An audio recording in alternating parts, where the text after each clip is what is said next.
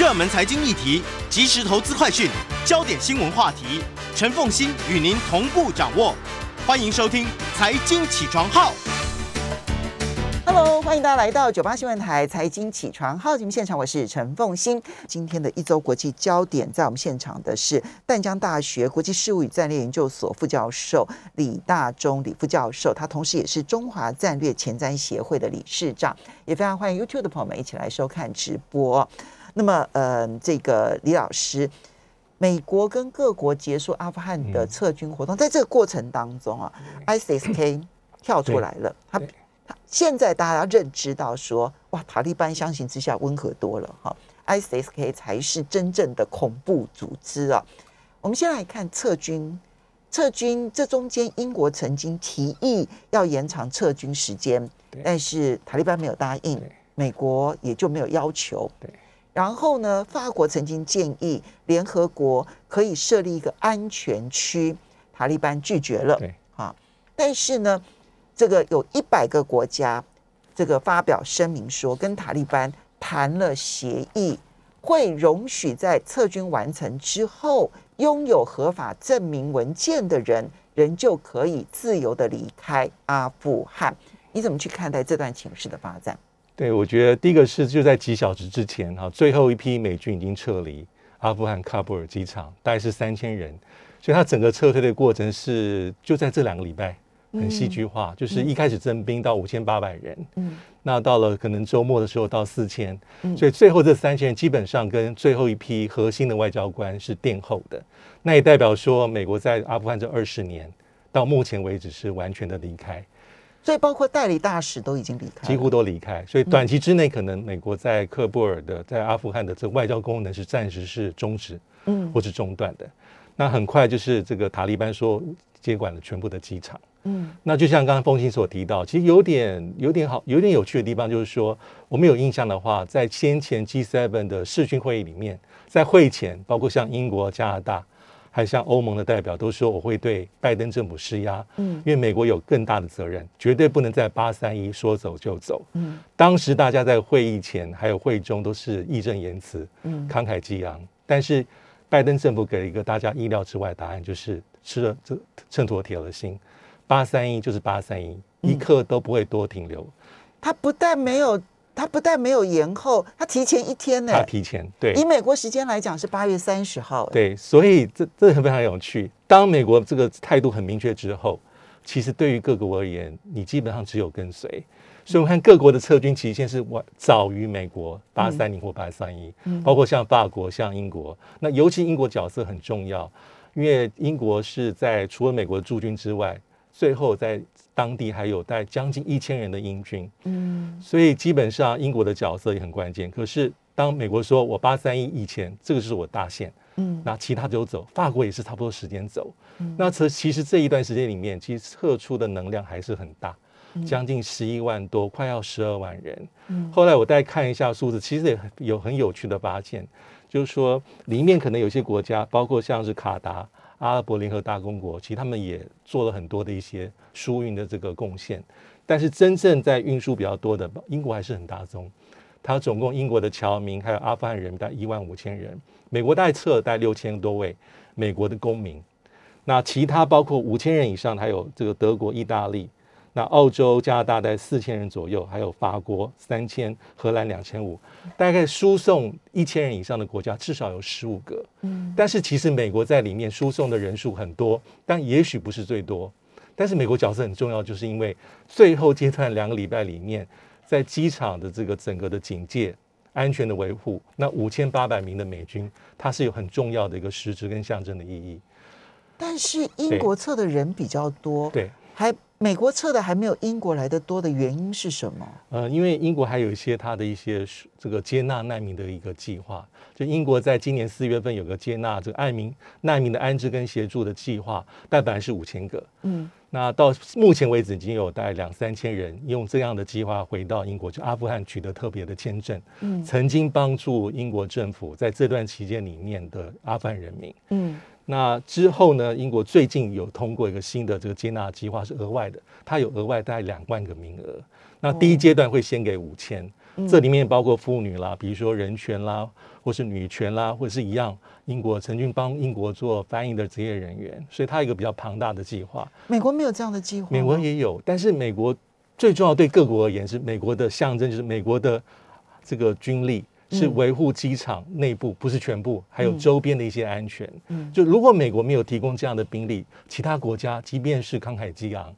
但是大部分是心有余而力不足，嗯，所以当美国说我八三一走，那其他国家待在这个期限之前就走。不，目前的重点就像刚才这个凤青所提到，就是因为在这周末的时候，有带美国为主，带有将近快一百个国家发表一个联合声明，但是这里面完全要取得取决于阿富汗这个这个塔利班的一个善意，就是说我们走了之后，所有的这些外国的公民，包括。阿富汗的人民要能够自由的、有秩序的、嗯，安全的自由移动。嗯，那我们会这些国家的政府说，我们会持续发给合法签证。嗯，那他的声明里面讲说，阿富汗给予这样的这个这个克塔利班给予这样的承诺，但能不能执行就要看之后的状况，因为目前全部接收了。好，所以他现在呢，呃，美国留下来的一个很重要的一个讯息就是说。我们现在反正就看塔利班怎么做，要不要跟我们合作？对啊，他的重点就放在这边。那所以后面的人道问题就不是我美国的问题，就是你塔利班的问题了。哈，美国想说，你给我这样承诺，我把我非常认真看待这承诺，但是还是零星的一些计划，就像刚才所提到的，法国也说他要在安理会里面提议哦，提议说要设立保护区、安全区，但是要取得。这个塔利班的同意，对啊，还有土耳其有个很很特别的建议。我们来看土耳其。嗯，土耳其说我有意愿主动，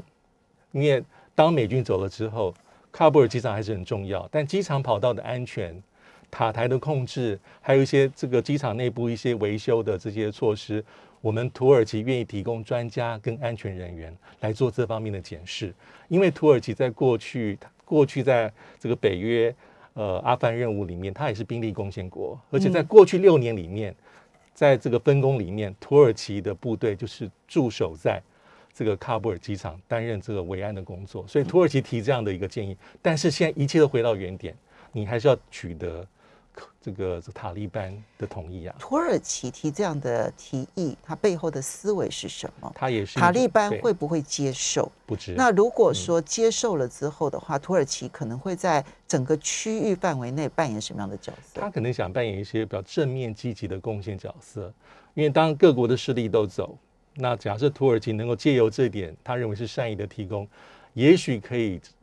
积极的跟塔利班建立，这跟他的积极走向这个中亚是有很大的关系，应该是有一些程度的相关。嗯，其实这样的看法也不只是土耳其啊，因为我们看到还有一个很重要事件的发展，就是也是在不久以前，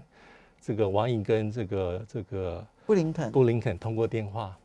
其实里面有提到一点，就是以中国大陆的观点，他呼吁美国你要积极的接触塔利班，你不能一走了之。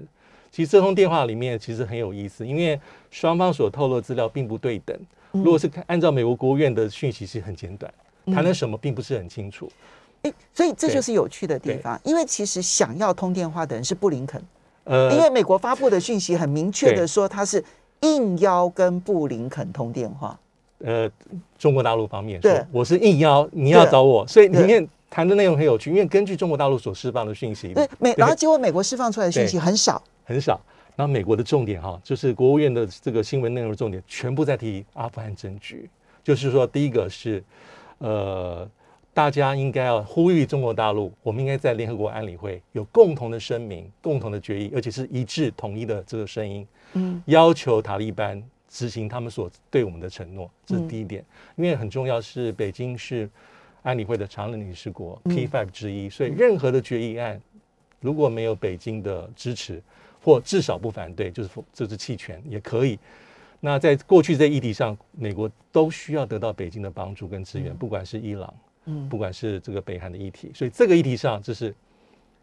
这个这个布林肯对中国大陆提出这个要求。那第二点就是也很有趣，他说希望我们共同努力啊。让阿富汗不要成为未来极端势力的温床，嗯，包庇恐怖主义的温床，嗯，这是美国给的这个新闻透露的重点，就是全部是阿富汗，嗯，但是，如果我们看中国大陆方面的一个一个一个状况，它所呈现的这个讯息是阿富汗他提，嗯。但不止阿富汗。嗯。那阿富汗提的重点里面，它还有损了美国两下。第一个说，你们北约跟美国仓促撤离造成灾难；嗯第二个是，他呼吁美国说，你们反恐不能有两套标准，嗯，会把事情弄得很糟糕。他那个反恐不能有两套标准，很明显是针对对东伊运而来的。对，没错。嗯那第三跟第四其实跟布林肯有呼应，就是一样，中国大陆很担心未来阿富汗成为包庇恐怖主义和极端势力的温床，而且他也非常呼应了，就是布林肯说未来的和平重建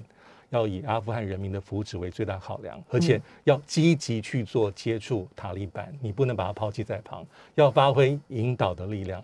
所以王毅这个回应是阿富汗是一个，但是王毅的回应不止阿富汗。如果从中国大陆方面所释放的讯息，他讲的很多是中美关系，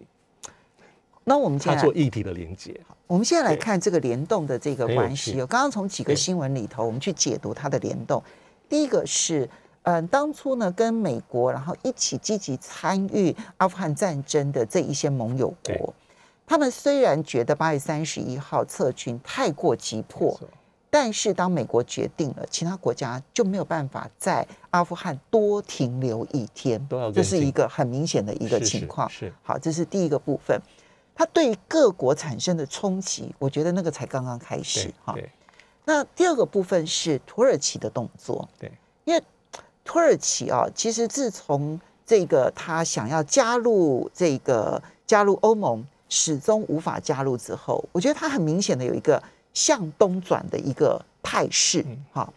那那个向东转的态势，使得他呢积极介入叙利亚战争，是。然后呢，甚至于之前中亚两个国家的战争，他都要加入哈。所以这一次看起来也是他的那一个，嗯、这个这个想要往东移移动，然后在中亚扮演很重要的角色对。但是塔利班到底信不信任土耳其？很难说。我觉得这个是我们后面要观察，对因为如果塔利班信任土耳其，那土耳其可能就真的趁着美国退出而成为影响塔利班最重要的势力之一。好，但现在还不确定对。好，这是土耳其表达的积极意愿。第三个是阿富汗撤军完了之后的中美关系。嗯，是嗯，李教授，我们刚刚其实从布林肯就美国国务院所释放出来的讯息，跟这一个呃王毅这边啊，就是呃中国大陆这边所释放出来的讯息，在阿富汗议题上面，他们还有合作空间吗？我觉得其实是应该是有的，因为老实说，目前的中美关系能够合作的面向非常有限。因为美国一直在讲说，从去年讲到今年，从竞选时期，这个拜登阵营就在讲说，能够合作就几个：防疫、嗯，气候变迁、反扩散，他只提三个。但是从了今年三月份阿拉斯加对话之后，这个布林肯跟这个苏利文又提到区域议题，嗯。但是我们仔细检视这个议题，到底到目前为止有没有协同跟合作的空间？第一个，防疫我觉得没有，防疫反而成为大家冲突的根源之一，包括最近的溯源的这个这个报告出来，还有两方在进行这个疫苗的外交战。虽然美国可能认为说我们要跟你竞争，但防疫没有。气候变迁有一些苗头，就是说。呃，有一个讯息是这个这个拜登的气候变迁的特使凯利，嗯可能这个礼拜又会再去大陆，就是他四月份去的是上海，嗯谈这个议题。嗯那这次又去，所以这方面有在进展。嗯，有一点点合作有空间，但我觉得竞，我觉得现在看起来反而竞争大于合作。嗯也是没错。那至于反扩散的议题，没有目前没有苗头，那反而是落在我觉得区议题有可能，就是不管是伊朗，哦、不管是呃现在有个讯息，今天是那个国际这个 IEA 国际原子能总署，他有个报告说，他认为北韩又在蠢蠢欲动，里面的核子反应炉。我觉得这一题议题这个区议题是有空间的，伊朗有、北韩、阿阿富汗有这三件事情看起来是有合作空间，但是从他们发布的讯息，他们有交集吗？唯一的交集是公开讲话里面，就是刚才布林布林肯跟王毅一直讲，我们都不要让阿富汗成未来极端势力的温床，而且是外散到区域里面去，这是唯一的焦点了。所以我们稍微休息一下，但问题是他们所定义的恐怖组织到底一不一样，这才是关键。欢迎大家回到九八新闻台财经起床号节目现场，我是陈凤欣。在我们现场的是淡江大学国际事务与战略研究所副教授李大中，也非常欢迎 YouTube 的朋友们一起来收看直播。好，所以李教授，我们看到、这是一个我我其实自己公开讲过，我就说这是一个很荒谬的局面哈，就是当初呢，拜登呢要撤军离开阿富汗的时候，他当时公开的说，我们现在要专心的来针对。重点要对付的是中国大陆以及俄罗斯，啊，所以我一定要从阿富汗撤军。虽然阿富汗其实只有两千五百人哈的军队，可是呢，因为阿富汗的混乱重伤了他的威信，现在反过头来要在阿富汗这个议题上面寻求中国大陆的合作。就我本来是要专心来对付你的哦，就这个议题变成我一个大包袱，然后我们要干脆来好好的来合作。这个实在是有一点，这这你不觉得很讽刺吗？哎，好像在美国媒体没有人去谈这件事情。对，可能拜登政府也是始料未及啊，因为有点类似的这个事情，但是不不是完全能够相提并论。是当然是二十年前的九一一。那在九一事件之前，当时的小布希总统是把战略重心是针对当时要崛起的中国大陆。其实那时候本来就已经就是就是要对着他。两千年的时候，对。但是九一事件之后，每个整个美国整个战略重心就移转，资源注意力通通转到了所谓的反恐。所以当年的美国的战略目标，第一个还是全球反恐战争。嗯。那这种策略一直到了这个川普前任川普，才把它稍微调整成为美国要应对的是美国的战略竞争对手。修正主义国家就是当年这个川普所认为的中国大陆还有俄罗斯。嗯，那基本上拜登的理路思考也非常的接近这个川普。那所以他是一脉相承做下来，但是因为这个事情就是始料未及，就是他没有想到局势会演变得这么快。嗯，那比较伤害的地方是因为。呃，川普总统个人是以外交见长，因为他在参议院有非常丰富的资历。嗯，那外交、国家安全一般来说是选民当时会支持他很重要的原因。那对比比较没有经验的川普而言，嗯，暴冲的川普，对，所以大家认为说，呃，拜登总统这这方面很熟悉，应该可以让美国走向一个比较稳健的政策。那比如说是撤军，老百姓支持。嗯，但是他们可能认为的撤军大概不是镜头里面出现这个画面，那最后是用这样的方法撤军，所以这样的一个做法对拜登政府在短期间之内是有一些名义上的伤害。嗯，那如同刚才您所说的，那美中关系现在变倒过回来，就是说在这个议题上，美国希望寻求北京的至少是协协调、合作还有沟通，那这可能也是。始料未及的地方，所以我们看到王毅的这个回答也非常有机锋。他说：“对我们跟你有共同的一些看法，但是你你要自我检讨。”嗯，那王毅更更凶狠的一招是他把这个议题跟中美关系做连接。嗯，阿富汗他把连接到中美关系大局，他讲一句话说：“未来的这个美中关系要怎么走，要看你们的表现，因为是你打电话来，希望我在阿富汗问题跟你有更多的合作。”人道重建，还有未来这个人民的安全、各国公民的安全、自由移动。但是这个方面，我会认为说，这个跟中美关系有关。那中美关系如何走？因为今年大家都说集团体，那集团体目前看起来会不会见面还不知道。现在传出来的消息，习近平根本人可能不出席，只有视讯参加，有可能，那就连见面都不会见面。所以这是一个重要的征兆，就是说在这一天，因为见面一定要经过铺陈。嗯，那其实这个时候王毅也是给了对方，就球又发给这个美国，那看你表现。所以布林肯打电话是想说阿富汗的问题，我们在这个范围之内解决它。对。但王毅是说要合作，就全面性的来谈合作。对。没有道理把这件事情切割出来。没错。所以联动联动好多议题。嗯，他又把他讲到七月底那时候在天津见面，嗯，那个北京对美国讲，对他说三条红线，就是你不能挑战我的社会，中国是中国特色社会主义，嗯，还有中国的这个发展，还有国家主权、领土完整这个议题，三条红线，嗯，还有特别讲到说，又讲到这个溯源问题，嗯，新冠病毒的溯源，那王毅说你不要在这个议题上泛政治化，还有妖魔化中国，嗯，所以。布林肯的意思是就事论事，我就跟你谈阿富汗。但是很显然，北京不这样看，把它连接到美中关系更高的一个层级去看这个议题。所以，他后续其实呢，要看阿富汗的混乱程度对拜登的伤害，还会还会不会再加深？因为现在其实整个都撤军撤完了嘛。撤完了，对，下一步。理论上来讲，从美国的媒体操作，他就会慢慢慢慢的淡忘阿富汗，因为他一定会淡忘自己的灾难，然后到最后他们就会转换其他的议题。是。我如果说今天阿富汗呢，就从此就塔利班也跟美国合作，然后看起来情势也被控制的不错，然后没有再发生极为惨烈的灾难的话，也许阿富汗这个议题美国就放下了。好，那现在有一个变数就是 ISIS-K，对好。SSK，因为对美国来说，所有的恐怖攻击，他们都会联想到二十年前九一一的时候，那个恐怖攻击对于他们所产生的伤害。在九一一之前的美国，对于恐攻是没有概念的。非我可以这么。对，因为嗯，因为在上个世纪，不管在英国那个时候发生的恐攻啊，或在世界各地发生的恐攻，美国其实都不太关心啊。可是，在自己的土地上发生恐攻，跟看到别人的恐攻是不一样的。那么，如果 ISIS-K 他真的被塔利班压抑住了，那就不会成为美国的包袱。但如果 ISIS-K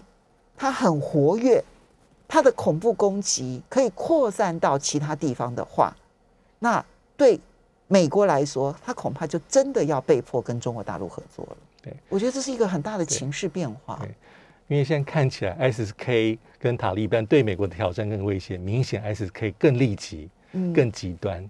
所以这一次其实，在整个这个撤离的过程里面，其实有两个重点。第一个是美军的停驻，五千八百人，那慢慢减少；第二个其实是各国其实跟塔利班有些许的默契了。嗯因为要进到机场的范围，因为美军不可能，它的这个部署的范围很广，它带是机场部分、周边部分，但是层层的关卡都有塔利班的检查哨，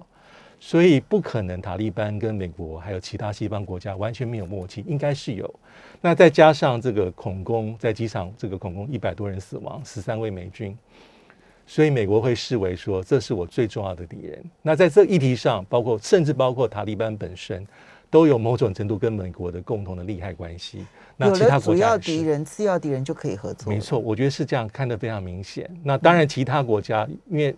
北这个中国大陆毕竟很重要，如果你要在安理会有任何的决议、任何的共同行为，你必须把中国大陆收拢在里面，嗯否则中国大陆它是有否决权的一个常任理事国，嗯它可以在一些地方上去拖延或去阻挠美国要协同各个国家对于这个新的塔利班有个共同的这个政策的努力。嗯所以中国大陆角色还是非常关键跟重要。好，所以呢，现在的情势非常的有趣啊、对就是对于美国来说，虽然他过去这一段期间不断的告诉大家塔利班多邪恶这样子，但是呢，拜登未来的民调跟明年底民主党的选举，其实都必须要靠塔利班来为他支持。这 我这这样我这样讲应该完全准确吧？对不对？哈是，有道理的。对，嗯塔利班跟美国还是有一些未来可能有一些合作，或至少是协调的一些空间。我们看国际上面谁先承认塔利班好了。目前大家都避谈这个议题。嗯那如果在更早一个礼拜之前问这些主要西方国家，他说他们都不准备承认。嗯但是这要看未来实际的状况。可能假设塔利班就是一个实际掌控的最大政治势力，那也许有些国家是承认是迟早的议题。嗯但是也要看塔利班在未来一些，美国说你有给我们一些诺言承诺，你兑现的程度有高多低？嗯，那所以很多人说，现在塔利班到底跟过去一不一样？是进化版的塔利班，塔利班二点零版会更加的务实，会察言观色、审时度势，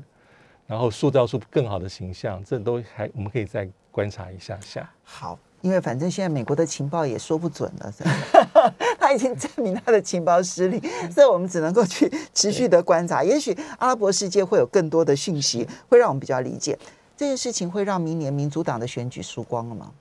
因为呃，美国是每两年哈就会有个选举，有一个大型的选举。那当然，每四年一次是总统大选，然后再加上他的国会的其中选国国会的国会的部分改选。然后呢，每两年，那中间的两年呢，就是国会的期中选举，也通常都被认为是美国总统的期中考试啊。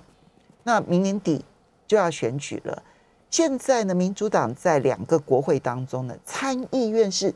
极为勉强的五十比五十，靠着副总统那一票算是勉强多数。众议院当然是领先的比较多，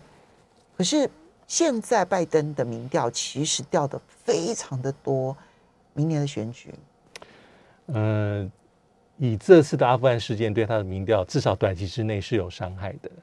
那因为拜登政府本原本的他的施政的目标的中心，国内为主啊，就是第一个是疫情，第二个是重建经济，这是他在大选时候所打的主轴，要重建美国的美好最重要的主轴。但是有些地方可能，比如说他在四月份，我记得在对参众两院报告的时候，他是非常有自信的。嗯，他是他提所提的数据都非常漂亮，嗯，包括防疫的表现。但是也没想到说最近一两个月，美国的这个防疫这个疫情有新的变化，就是。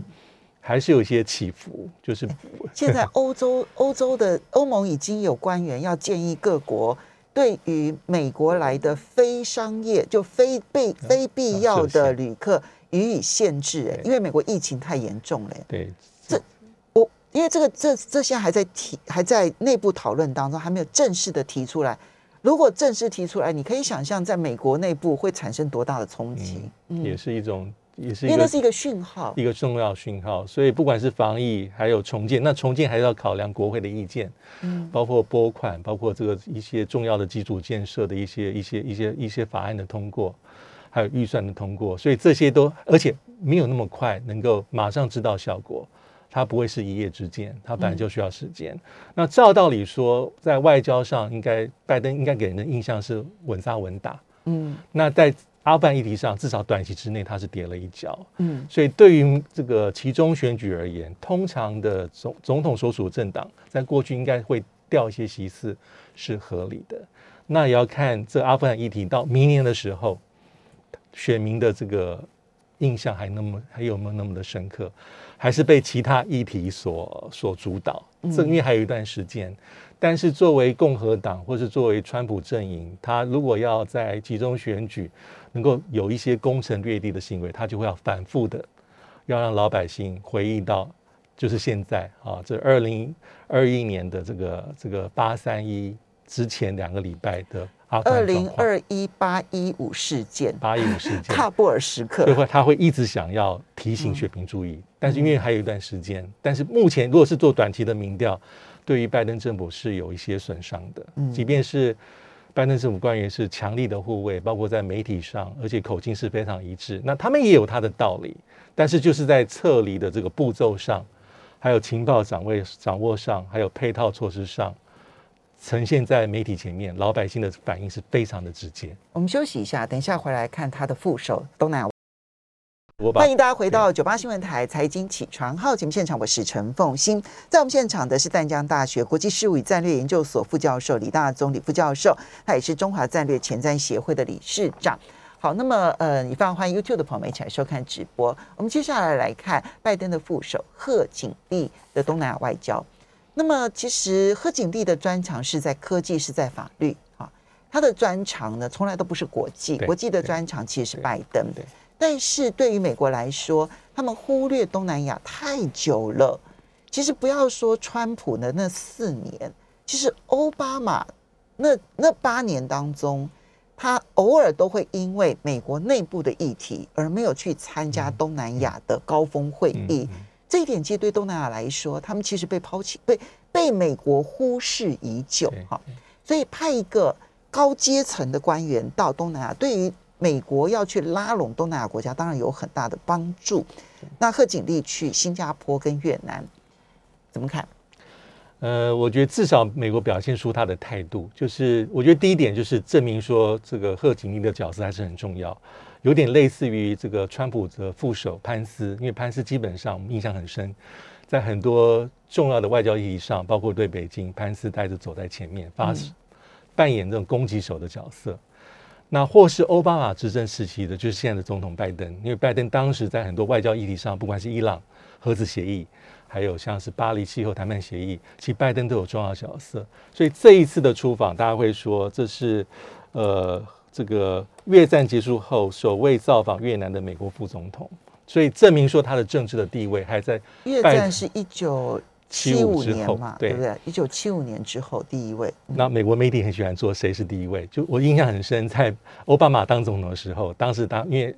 希拉蕊是他的首任国务卿，对东南亚重视，所以也会说哦，他是第一个造访哪里的国这个美国国务卿，卿诸如此类。现在也是安上同样的一个称呼给这个贺锦丽，但贺锦丽这次他只挑两个地方，一个是越南，一个是新加坡。那其实我们可以视为是从七月到现在，美国对东南亚外交的一一连串一系列的组合拳，因为包括布林肯八月初有一系列的活动，包括视讯，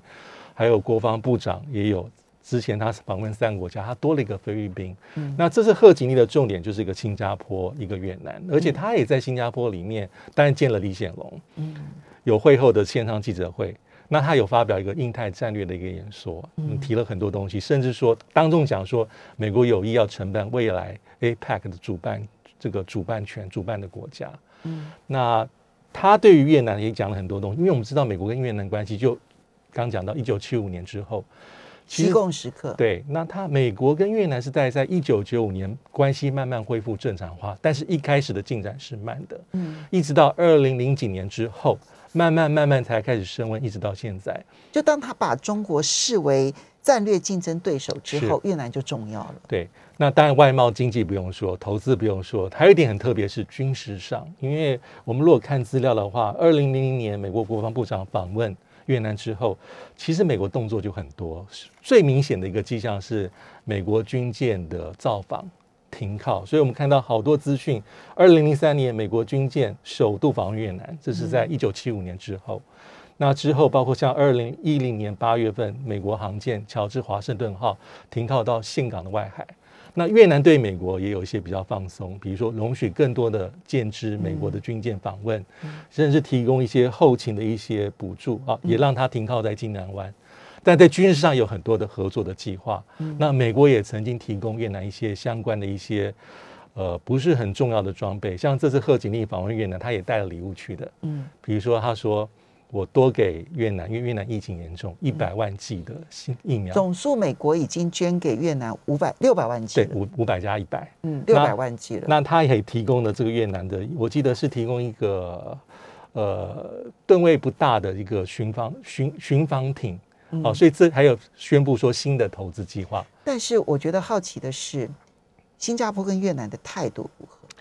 我觉得李显龙的态度哈是很明显的，因为李显龙在贺锦丽来之前，他刻意的在跟美国的智库视讯的时候呢，他发表了一篇演说哈、那一篇演说就明白的跟美国说，你现在要把中国视为敌人这件事情是非常的危险的一件事情，嗯你不知道你们犯了一个多么危险的错误哈。那东南亚不会有任何国家想要选边站，好，这是我觉得李显龙不断不断不断不断表达的讯息。我觉得越南也非常的微妙对，哈。越南总理呢，赶在贺锦丽抵达之前，特别接见了中国驻越南的大使熊波。嗯，就你知道说贺锦丽隔天要来，结果你前一天先见了熊波，而且你还透过你自己的通讯社发表声明，强调说越南不会参加任何以反中为主的联盟。对，没错。这个越南这个态度有一点让我意外。那这这贺锦丽有 catch 到这一些情势吗？我想美国非常清楚。那在表面上，但美国还是会特别强调说，这这贺锦丽不是第一个这样讲的人。布林肯讲过，我们没有意愿逼迫任何国家选边站。但他去的意义基本上就是要拉拢，因为这两个很非常重要。那新加坡当然是美国重要的伙伴，不管是外贸、经济、政治也是。因为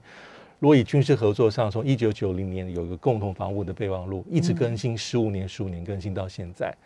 但是新加坡对于中国大陆的关系也是非常紧密、非常友好。就像凤清刚才所讲，那篇演讲里面也特别提到说，美中关系对于区域国家的重要性。如果是能够相对的平稳，大家会比较轻松，比较悠游、比较自在，就不要让我们有被迫选边的这种压力，因为那对我们来说是个噩梦。嗯那其实越南也是，但越南在前几年，比如说在南海议题上，当然跟这个中国大陆有一些比较多的矛盾。对，这就是我觉得意外的地方，因为其实前几年很明显的感受到越南跟中国之间的关系紧张。对，其实那个紧张是方方面面的对，从民间一直到政府单位，然后各式各样的议题，在东协里头开会的时候，越南大概就是美国很重要的一个棋子杠杆。那么，我只要越南表达了反对，中国很多透过其他的国家所提的一些议题，其实要通过的机会都不是很大。但越南这次的动作也有一点点太大了一点，他其实可以等到贺锦丽离开之后，我再跟熊坡见面也没有关系。可是他是赶在贺锦丽来之前，他们走的是一个比较微妙的一个路线，就是比较低调、微妙跟务实。就像您刚才所说，他的他的外交政策还是目前还是强调这个多元的、嗯多边的、嗯不结盟的，在军事国防政策上也是如此。他带有几个步，第一个步就是不能有任何国家在越南的领土上驻军的，那我们也不跟任何国家采取军事同盟。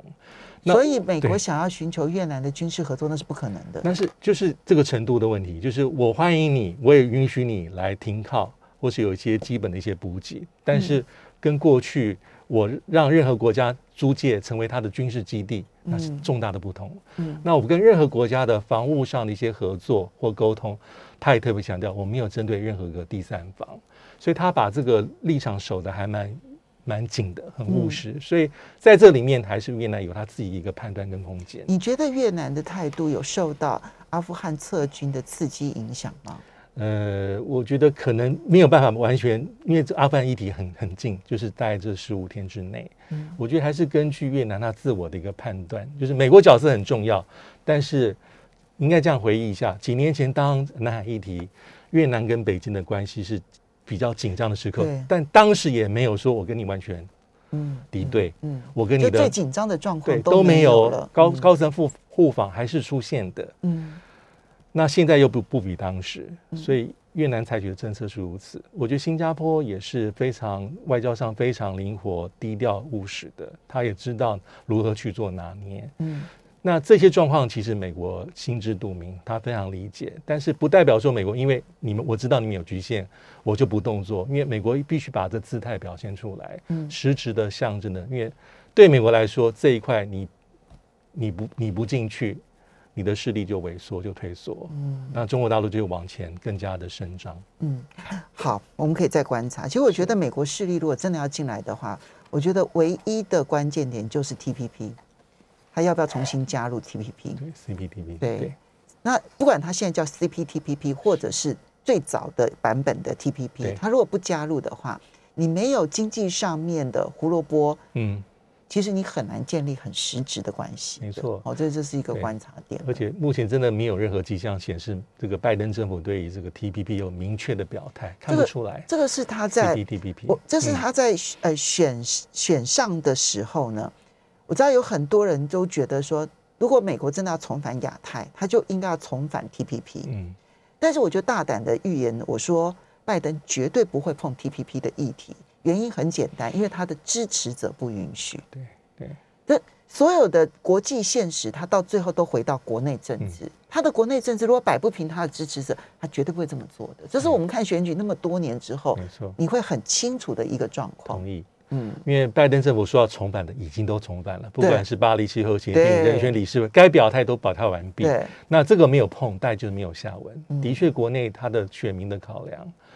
那民主党传统上对这些经贸议题还是有他比较不同的一些看法跟主张。他没有那么全球化。对嗯对，来，接下来最后看到这个美国智库芝加哥全球事务委员会，哇，他们做的这份民调，哇，这这高度的支持要协防台湾，百分之五十三哦。如果北京武力犯台的话，愿意美国美国百分之五十三的民众愿意出兵协防台湾。怎么看这个民调？我们只有三十秒了，对，对不起我。我觉得这个民调还是反映出，可能反映出是个近年来美中关系的一个大局，可能一般老百姓、美国老百姓对北京的看法。但是一个重点是，美国目前的政策并没有任何迹象有改变，不管是美国的美国的一中政策，或是美国在台海所采取的战略模糊，从官员里面的讲话很清楚，这是长期以来的一致的作为。嗯所以名义上可能会短期之内有高高低低、起起伏伏，但是美国基本上它的政策我没有看到任何明显变化的征兆。迹象都看不出来。因为阿富汗的这个教训很明显，就是短期的情绪所介入的战争，长期来看都忍受不住。我们要非常谢谢李大中李教授，也非常谢谢大家的收看收。